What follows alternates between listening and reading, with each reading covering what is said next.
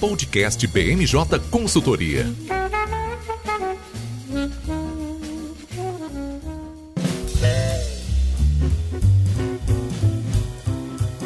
Pessoal, está começando agora mais uma edição do podcast BMJ. Eu sou o Lucas Fernandes e, como sempre, nós trouxemos um time de especialistas para conversar aqui comigo hoje. Vão participar dessa edição a nossa consultora Bruna Risolo. Tudo bem, Bruna? Oi, Lucas, tudo bom? Um prazer estar aqui com vocês. Prazer é todo nosso nessa estreia da Bruna no podcast. Também aqui com a gente hoje o nosso consultor Luan Madeira. Tudo bem, Luan? Tudo bom, Lucas? Olá, pessoal. Bom estar de volta. E fechando o time de hoje, a nossa coordenadora de estados e municípios, Tereza Rou. Tudo bem, Tereza? Oi, Lucas. Oi, pessoal. Tudo bem? Muito legal estar aqui de volta no podcast. Bom, eu tô com esses craques aqui hoje porque a nossa pauta tá bem extensa. A gente vai começar falando sobre o avanço do número de casos da Covid no país. Essa nova onda acontece no momento em que o governo federal já decretou o fim da emergência sanitária e algumas prefeituras e governos já começam a se movimentar e sinalizam que podem aderir a algumas medidas mais restritivas. A gente vai conversar um pouco sobre os dados que a gente tem até o momento e também quais são os impactos políticos da nova onda nesse momento do cenário eleitoral. A gente conversa também sobre a aprovação do MP do REIC, esse regime de alíquotas diferenciadas que é super importante para a indústria petroquímica, que já estava na mira do governo há algum tempo. A gente vai falar sobre as incertezas que se derivam dessa aprovação da MP, um texto que foi alterado, não é a versão que o Palácio do Planalto pretendia e agora a gente tem alguns passos que dependem do Poder Executivo, além, é claro, do processo de sanção. E a gente fecha o episódio de hoje falando sobre um, uma data muito triste, né? A gente vai é, pontuar aqui sobre os 100 dias de guerra na Ucrânia. Esse conflito aí que está mexendo bastante com a geopolítica mundial e que tem impactos em todos os países. Né? A gente vai conversar um pouco sobre o que esperar daqui para frente e também impactos econômicos e eleitorais aqui no Brasil. Esse episódio está sendo gravado na quinta-feira, dia 2 de junho, e ele vai ao ar na sexta-feira, dia 3, em todas as plataformas de streaming. Bom, sem mais delongas, Tereza, eu queria te chamar aqui para a nossa conversa, porque como eu pontuei na abertura, a gente está passando por um novo é, ápice de casos da Covid aqui no país. A gente começou esse ano com números muito positivos, a população brasileira aderiu em massa à vacinação, mas agora nós voltamos a ter um aumento de internação, de casos é, da Covid. Queria que você comentasse um pouco sobre os números, para a partir daí a gente discutir um pouco sobre as ações e estratégias que estão acontecendo, tanto do ponto de vista estadual quanto municipal. Oi, Lucas. Então, pois é, os aumentos de casos no país inteiro é, começaram e foram bem coincidentes com o fim da, da emergência sanitária de, declarada pelo governo federal. Entre o final de abril e o final de maio, o país teve uma alta de 78% nos registros de novos, novos casos, e no cenário é, estadual e municipal, a gente também está assistindo essa, esse aumento de casos. Aqui em São Paulo, mais especificamente no município de São Paulo, é, a rede municipal teve um aumento de 250% no número de internações por Covid nesse mesmo período, que é entre final de abril e final de maio. E a gente também está vendo um aumento de casos nas escolas. É importante lembrar, foi decretado o fim da obrigatoriedade do uso de máscaras, né, em locais abertos e fechados, entre eles escolas, então, é, a gente está assistindo esse aumento de casos na, na rede estadual de ensino. De acordo com o sindicato da, dos professores da rede estadual de ensino, os casos triplicaram em maio. Pois é, né, Tereza? Um cenário desafiador e, com isso, a gente vê algumas entidades começando a se posicionar. Queria primeiro que a gente comentasse sobre o estado mais populoso do país, né? O governo de São Paulo e também a prefeitura da cidade de São Paulo já se posicionaram e emitiram algumas declarações sobre como pretendem se comportar daqui para frente. Queria que você comentasse um pouquinho sobre isso. Sim, é, aqui em São Paulo, no âmbito estadual, já o Comitê Científico emitiu uma recomendação sobre o uso de máscara em locais fechados. E aí eu ressalto que não é um decreto, não é uma, uma nova é, norma determinando, obrigando o uso de máscara, é, é apenas uma recomendação. E eles também recomendam o uso em em locais de ensino. Eu ressalto aqui que no estado, tanto no estado quanto na prefeitura de São Paulo, é, o decreto sobre o uso de máscaras segue obrigatório para locais de serviço de saúde, como hospitais, postos de saúde e transporte público coletivo. Então, por enquanto, é apenas uma recomendação. E aí, nessa mesma linha, a prefeitura de São Paulo também recomendou o uso em locais fechados e ambientes escolares. Mas é isso, mais uma vez eu ressalto que é só uma, uma recomendação, a gente ainda não, não viu nenhum decreto voltando essa medida. Bom, e bem pertinho de São Paulo, né, Tereza? Lá no Paraná a gente também já tem alguns indícios de como o governo quer se comportar. É, o que você traz para a gente sobre o Paraná? É, no Paraná, mais especificamente em Curitiba, essa recomendação sobre o uso de máscara voltou na semana passada. Então, é, Curitiba foi a primeira, o primeiro município a voltar ter essa recomendação. E, e aí ela está valendo, a recomendação vale para qualquer ambiente que tenha aglomeração, locais abertos ou fechados. Nessa mesma linha, a Londrina também recomendou o uso de máscara para a população é, em ambientes fechados. E o governo do Paraná, por meio da Secretaria de Saúde, reforçou a recomendação do uso em ambientes fechados.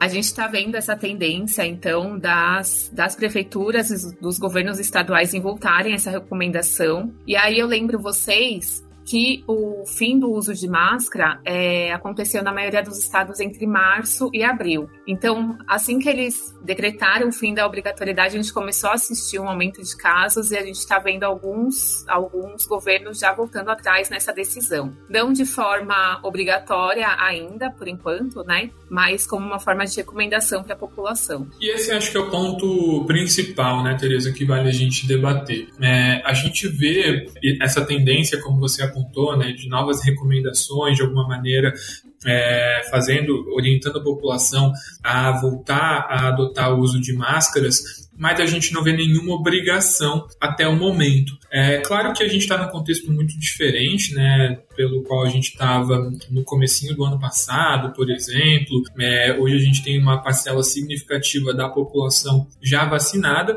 mas ainda assim esse, número, esse, esse aumento de casos preocupa. Queria ouvir de você, né, observando principalmente esse contexto eleitoral desse ano e, e, e os outros indicadores que a gente tem, como é que fica a perspectiva né, para que é, a gente tenha ou não algum tipo de obrigatoriedade ou de medida mais incisiva? É, então, Lucas, considerando justamente isso que você falou, que esse ano é ano eleitoral e as medidas restritivas elas são bem populares, né? Então a gente está vendo que os, que os governos estaduais, os governos municipais estão evitando é, criar novas medidas restritivas obrigatórias por meio de decretos, estão apenas nas recomendações. Sinceramente, é, o mais provável que aconteça é que não, não tenham novas medidas restritivas, até porque isso causaria um, algum impacto nos setores econômicos, né? E considerando justamente o ano eleitoral e que muitos governadores vão tentar reeleição, então a gente aposta que não, não terão novas medidas e novas, nova obrigatoriedade do uso de máscara. Mas é importante também a gente ficar bem atento ao cenário, porque se realmente se agravar essa, o que os especialistas chamam de quarta onda, pode ser que a gente assista de novo novos decretos para tentar evitar e tentar conter o avanço da pandemia.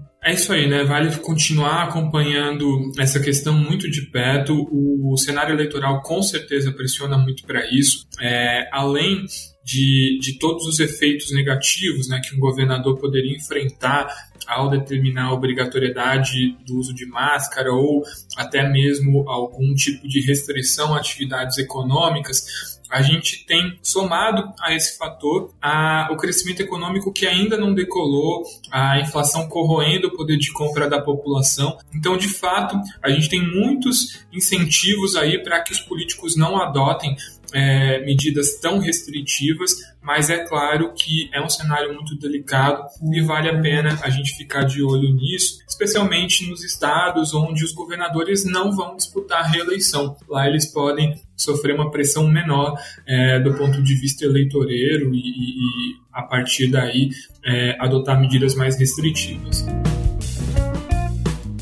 Bom, avançando na nossa pauta, indo agora para o Congresso Nacional, queria chamar o Luan para conversar aqui com a gente, porque, como eu mencionei na abertura do episódio de hoje, a gente teve nessa semana a aprovação da medida provisória que trata do reiki. Luan, para quem não acompanha tão de perto quanto você o setor petroquímico, explica para a gente qual é a relevância do reiki. Bom, Lucas, o reiki ele é um regime muito importante, digamos assim, né? Para quem não conhece, é o regime especial da indústria química, que consiste basicamente na redução das alíquotas de PIS e COFINS é, que se incidem sobre matérias-primas petroquímicas. Então, ele é um regime que a, que a indústria defende com bastante interesse, porque existem estudos que apontam que a revogação desse regime teria impactos muito consideráveis. Então, é, a FGV, por exemplo, estima que a revogação do, do reiki geraria aí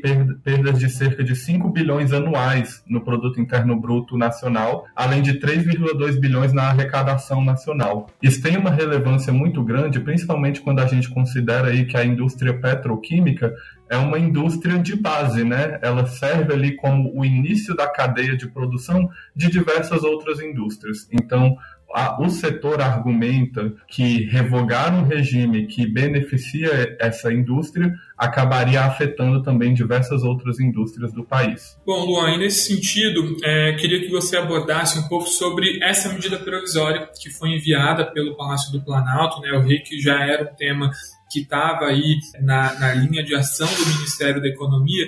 Queria que você comentasse para a gente um pouco de qual era o objetivo do governo federal quando ele editou essa medida provisória. Com certeza, Lucas. É, para quem não estava acompanhando, é, se trata da medida provisória 1095 de 2021, que foi editada no dia 31 de dezembro de 2021. Então, para quem acompanha o setor aí, no final do ano passado a gente teve uma belíssima surpresa, um, um belíssimo presente de, de ano novo, que foi a edição dessa medida provisória. Basicamente, o que essa medida provisória buscava era a revogação imediata do REIC. Então, o Poder Executivo fez isso através de medida provisória, mas vale destacar que no ano anterior também o Poder Executivo já tinha tentado revogar o REIC a partir de outra medida provisória, que depois de tramitar pelo Congresso Nacional, acabou sendo sancionada sob a forma da Lei 14.183 de 2021 e nessa medida, os parlamentares acordaram que, ao invés de revogar o regime, o, o reiki ele seria gradualmente extinto nos próximos,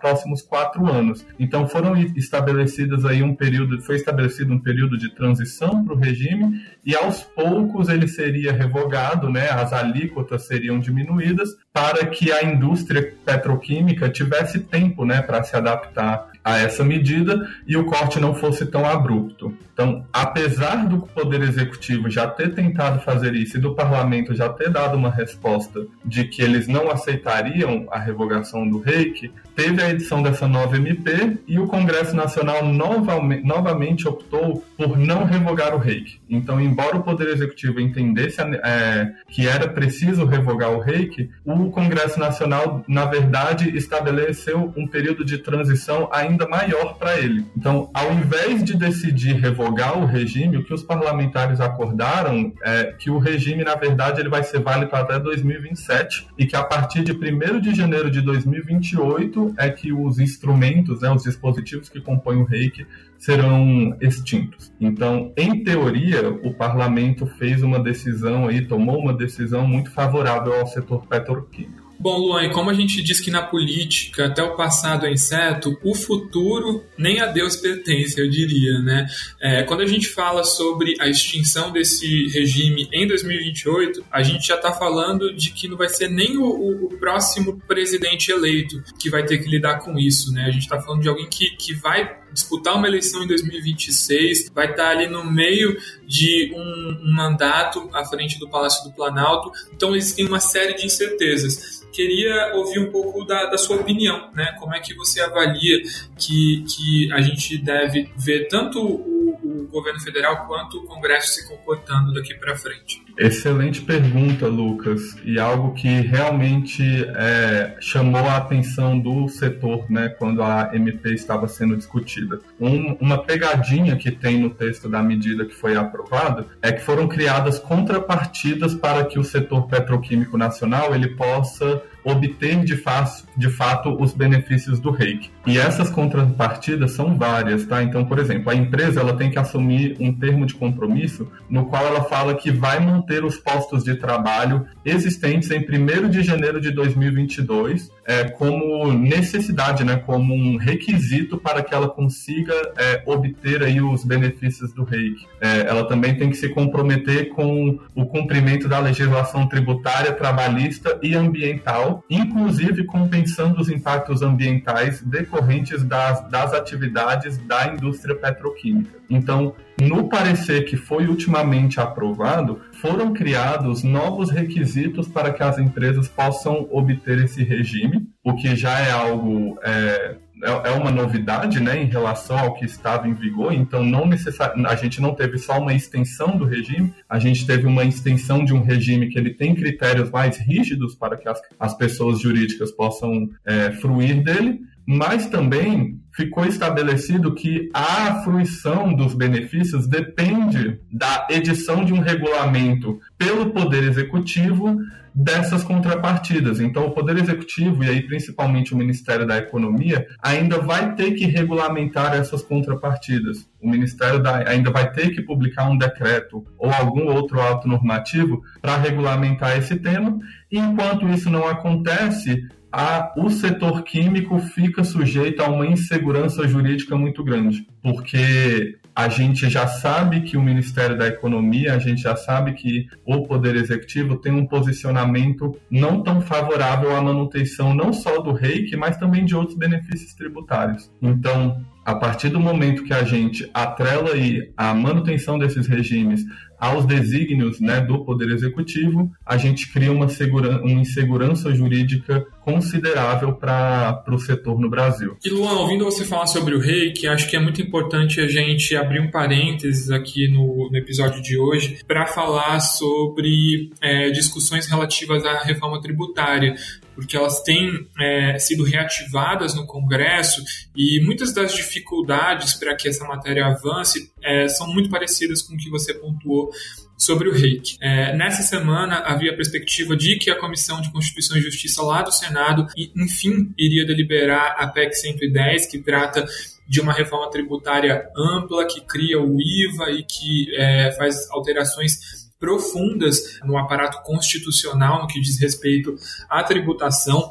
É, a gente já mencionou várias vezes sobre essa reforma aqui no, no, no, podcast e ela continua sofrendo uma série de resistência vindas de muitos setores da economia. Nessa semana, é, havia a contabilidade do relator dessa proposta, o senador Roberto Rocha, de que se a CCJ tivesse quórum alto, poder, seria possível ter os votos necessários para a aprovação da medida lá na comissão e aí ela poderia ser encaminhada para a discussão do plenário do Senado. É, essa discussão não aconteceu. É, o quórum da CCJ foi baixíssimo. E o Omar Aziz, né, que ganhou bastante proeminência é, ao ser o, o presidente da CPI da pandemia, em uma entrevista, falou bem claramente né, que essa reforma não vai avançar é, nesse ano eleitoral porque ela demanda uma série de acordos que precisam ser feitos com governadores, com prefeitos e, óbvio, envolvem ali os parlamentares que a gente não sabe se vão compor a próxima legislatura ou não. E esse desafio já acontece no Senado, que é uma casa que vai ter apenas um terço de renovação nessas eleições. Então, na Câmara é um cenário ainda pior, né, onde todos os mandatos vão ser renovados nessa eleição. É, só acho que é um parênteses interessante da gente fazer né, sobre como, de fato, é, esse ambiente político e esse cenário eleitoral vai impactar bastante as atividades do Congresso daqui para frente, destacando também que a gente passou nessa semana por um período de esforço concentrado lá no Congresso, especialmente no Senado. Uma série de nomes, é, indicações de autoridades foram sabatinados é, e a gente espera um mês de junho um pouquinho mais esvaziado. Né? Vai ser o primeiro junho com festas de São João de grande porte é, desde o início da pandemia e é um momento muito tradicional né, em várias regiões do país, de norte a sul do país. Nós temos festas juninas muito grandes e os parlamentares, nesse ano eleitoral, têm a necessidade de estar presente, de, de estar próximos ali à sua base. Então, é, a gente já começa, a partir desse mês, a sentir alguns dos efeitos do esvaziamento do Congresso. Lembrando, é claro, de que o Congresso não para completamente. Semanas de esforço concentrado vão continuar acontecendo ao longo do ano e em ano eleitoral tudo é possível, né? Um projeto pode ser desengavetado e entrar na pauta de uma hora para outra. Mas bom, fechando esse parênteses aqui, voltando para o reiki, agora é esperar a sanção, né, Luan? Qual é a perspectiva para isso? Exatamente, Lucas. É, um comentário rápido, né? Um, um, um Brasil animado aí para os tributaristas, né? Então, bastante tema para eles discutirem. Mas voltando um pouco para o reiki, a matéria foi aprovada, ela passou pela Câmara, passou pelo Senado e pra, passou pela Câmara novamente para avaliar as modificações que foram propostas pelo Senado. A maioria das modificações foram rejeitadas pelos deputados, então, no fim das contas, o, a Câmara dos Deputados apenas aprovou uma modificação ao texto que eles haviam já aprovado, né, que determina que existirão créditos adicionais é, da contribuição para o PIS/PASEP do COFINS de 0,5% e 1% né, para a indústria petroquímica, mediante compromisso de investimento e ampliação de capacidade instalada, e a tramitação da matéria foi encerrada, sendo agora enviada para a sanção presidencial. O presidente Jair Bolsonaro ele vai ter aí 15 dias para fazer essa sanção, podendo decidir vetar ou o texto por inteiro ou partes do texto. E aí, caso partes do texto sejam vetadas, é, compete ao Congresso Nacional, em sessão conjunta, debater sobre os vetos né, e decidir manter eles ou não. Então, esse vai ser um dos grandes tópicos que o setor vai continuar acompanhando, juntamente com a questão da regulamentação aí das contrapartidas que eu mencionei anteriormente. E antes de passar para a última pauta, queria só destacar um, uma discussão que nós tivemos no último podcast que tem tudo a ver com esse ponto de sanção e deliberação de vetos. Né? A Câmara dos Deputados recentemente trocou o vice-presidente, foi um embate que envolveu o deputado Marcelo Ramos e o Palácio do Planalto. Então, para quem quiser entender um pouco como a deliberação de vetos ocorre, recomendo demais a discussão que a gente teve no nosso último episódio. Bom, e para fechar o episódio de hoje, queria chamar a Bruna aqui para nossa conversa, porque, como eu mencionei, no próximo sábado, dia 4 de junho, é, ocorre aí o marco temporal de 100 dias de guerra entre Rússia e Ucrânia. Bruna, uma guerra que Antes de acontecer, poucos analistas internacionais apostavam nisso. Muita gente dizia que a Rússia estava pressionando do ponto de vista discursivo de que não haveria um conflito armado. Fato é que esse conflito não apenas ocorreu, como ele já chega aí nessa triste marca de 100 dias. Queria que você fizesse um breve resumo da gente sobre os principais destaques desse conflito. Pois é, Lucas. E um conflito que começou e que todo mundo achou que seria um conflito rápido, hoje vai, vai então completar 100 dias desde seu início. E o mundo como um todo vem, se, vem sentindo diversos efeitos, principalmente na esfera econômica, por causa do conflito entre a Rússia e a Ucrânia, especialmente na questão do aumento dos preços das commodities. Então, a Rússia, uma das maiores produtoras de petróleo no mundo, teve diversas sanções contra seus produtos, assim como alguns obstáculos para sua exportação de petróleo, o que acabou causando um choque de oferta no mercado internacional e o consequente aumento do preço do produto. E o petróleo, um produto que é utilizado por diversos países na cadeia de transportes, é, acabou então causando um aumento do preço final de diversos produtos também. E ao mesmo tempo, a Ucrânia, um dos maiores produtores de trigo do mundo, está impossibilitada de exportar esse produto e também causa um aumento dos preços dos alimentos no mercado internacional. Pois é, né, Bruno? Esse foi um dos temas de destaque do Fórum Econômico de Davos, que nós também abordamos no último podcast. E a gente vê né, a Rússia usando essa questão da, da distribuição de grãos como arma de guerra. E, enfim, é um conflito que como eu mencionei na abertura, está trazendo é, alterações profundas né, na geopolítica é, mundial. Queria que você comentasse um pouco sobre esses efeitos que já têm sido sentidos na economia. Perfeito, Lucas. O maior efeito, de fato, então, a gente vem sentindo na inflação, né? Não só no Brasil como em todos os países do mundo. Esse aumento do preço da energia é, levou a União Europeia a buscar alterna é, parceiros alternativos para o consumo de energia, mas também a criar iniciativas de produção energéticas alternativas, como energia solar. e também está levando o Banco Central Europeu a afirmar que vai, vai subir a taxa de juros da União Europeia, é, um movimento que até o início do ano não era previsto pelo banco. E da mesma forma, o Fed, o Federal Reserve dos Estados Unidos, já aumentou a taxa básica de juros do país e já afirmou que vão ocorrer pelo menos mais duas novas altas. Então, a gente tem uma tendência mundial de aumento da, da taxa de juros para o controle da inflação. E o Brasil não foge dessa pressão inflacionária, né? Aqui no, no país a gente vê então uma tendência do aumento do combustível e um consequente aumento da taxa de juros pelo Banco Central, que hoje está na casa de 12,75% ao ano e vai chegar pelo menos a 13,25%, seguindo então essa tendência de aumento da, da taxa de juros. Além disso, é relevante notar também que os preços dos combustíveis do, no país é um tema extremamente sensível no âmbito político. É, em um ano eleitoral, é, a população como um todo vê o aumento dos preços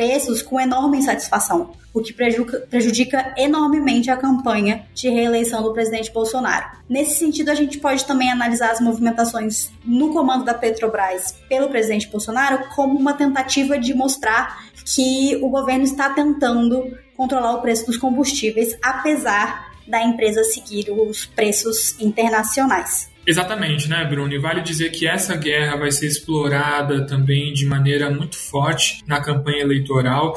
Os dois candidatos mais bem posicionados até o momento, Bolsonaro e Lula, têm se comportado de maneira um tanto quanto ambígua e, faz, e, tendo muita resistência em fazer críticas diretas ao Kremlin, é, vale a gente pesar também né, nessa ponderação que existem uma série de, de dúvidas e, e de suspeitas sobre envolvimento de hackers russos em é, períodos eleitorais de diversos países. Então, é uma preocupação até natural a gente vê dos candidatos mais bem posicionados de não quererem comprar uma briga muito grande com a Rússia nesse momento, mas sem sombra de dúvida a gente deve ouvir muito sobre essa guerra, tanto da maneira como esses candidatos se posicionam, quanto também é, em relação à culpa que de fato o conflito na Ucrânia tem é, em relação ao nosso crescimento econômico e também à nossa inflação. É claro que é um componente importante, mas é, o governo vai tentar colocar um peso talvez muito grande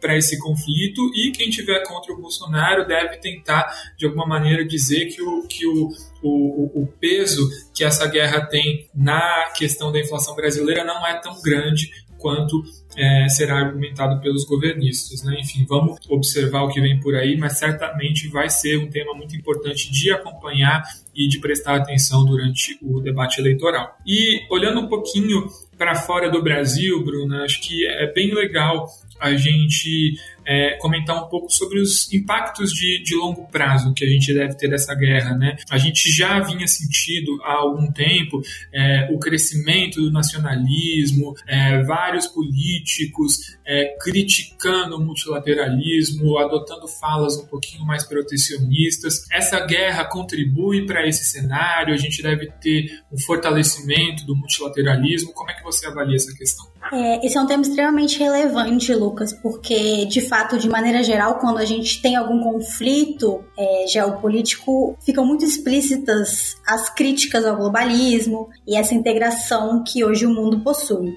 O mundo, no momento de fato, passa por um momento de tensão no multilateralismo. A OMC, a Organização Mundial do Comércio, está em um momento onde as reformas da sua estrutura são discutidas com bastante afinco e, e não se chega a nenhum resultado. E a gente realmente tem essa tendência de medidas mais protecionistas no momento. Contudo, é relevante notar também que a gente, com a guerra, a gente também percebe uma tendência de emergência do comércio regional em detrimento do comércio global. Então a gente tem dois novos tópicos no cenário internacional, que seria o Near Shore e o Friendly Shore, ou seja, são é, países próximos e amigáveis para com quem os outros os países vão se relacionar, né? Então são dois fatores que vão entrar muito em pauta nos próximos, nos próximos meses, nos próximos anos, em questão de investimento, em questão de relações comerciais, buscando então evitar essa dependência de países que são geopoliticamente instáveis e possuem esses riscos que a gente viu o que aconteceu agora, né? Pois é, né? E com esse inglês britânico da Bruna, é, é um, um, ponto bem importante da gente considerar e, e que tem impacto é, muito grande no Brasil. É, a gente observa é, nos últimos anos, né, até com, com essa guinada populacional e uma preocupação cada vez maior com temas de sustentabilidade, essa questão do, do buy local e, e, e, de ações que, num primeiro momento, aparentemente teriam uma pegada de carbono menor ou poderiam representar ali ações mais assertivas do ponto de vista sustentável, mas que muitas vezes é, tem uma conotação muito protecionista. E quando a gente para para avaliar, é, não tem uma pegada de carbono tão diferenciada assim. Então, esse é um tema muito importante de ser acompanhado, principalmente nesse ambiente onde a gente tem organizações que serviriam para lastrear e dar um norte para que declarações nesse sentido não sejam usadas para punir países que não possuem uma relação tão próxima ou, ou que, que não têm condições é, igualitárias de se posicionar no mercado internacional, de serem prejudicados. Né? A gente tem a, o órgão de apelação do OMC paralisado e isso importa muito né, do que a gente pode ver de ações daqui para frente. Então é bem importante a gente olhar para essa questão. Né? A guerra está servindo bastante para despertar é, essa preocupação de sustentabilidade, né? até mesmo na revisão da dependência europeia em relação ao gás e ao petróleo russo, a gente vê esse componente muito forte, mas que também tem ali um, um fundo e uma conotação geopolítica e de posicionamento ideológico que não pode ser desconsiderada, né? que também tem que ser incluída nesse debate e tratado de maneira racional, lembrando que os efeitos não ficam restritos né, só a esses países que estão é, sentindo mais na pele os efeitos da guerra, mas, como, como a Bruna muito bem apontou, né, numa economia tão integrada como é a nossa em que a gente vive atualmente, esses respingos e essas decisões vão acabar recaindo em maior ou menor escala para todos os países do globo. Bom, e com isso nós encerramos o episódio de hoje. Queria agradecer demais a participação da Bruna, do Luan e da Tereza aqui comigo hoje e convidar todos vocês que nos ouviram até agora a seguir a BMJ nas redes sociais. Eu fico por aqui e até a próxima. Podcast BMJ Consultoria. Não deixe de acompanhar a BMJ em nosso site www.bmj.com.br e em nossas redes sociais.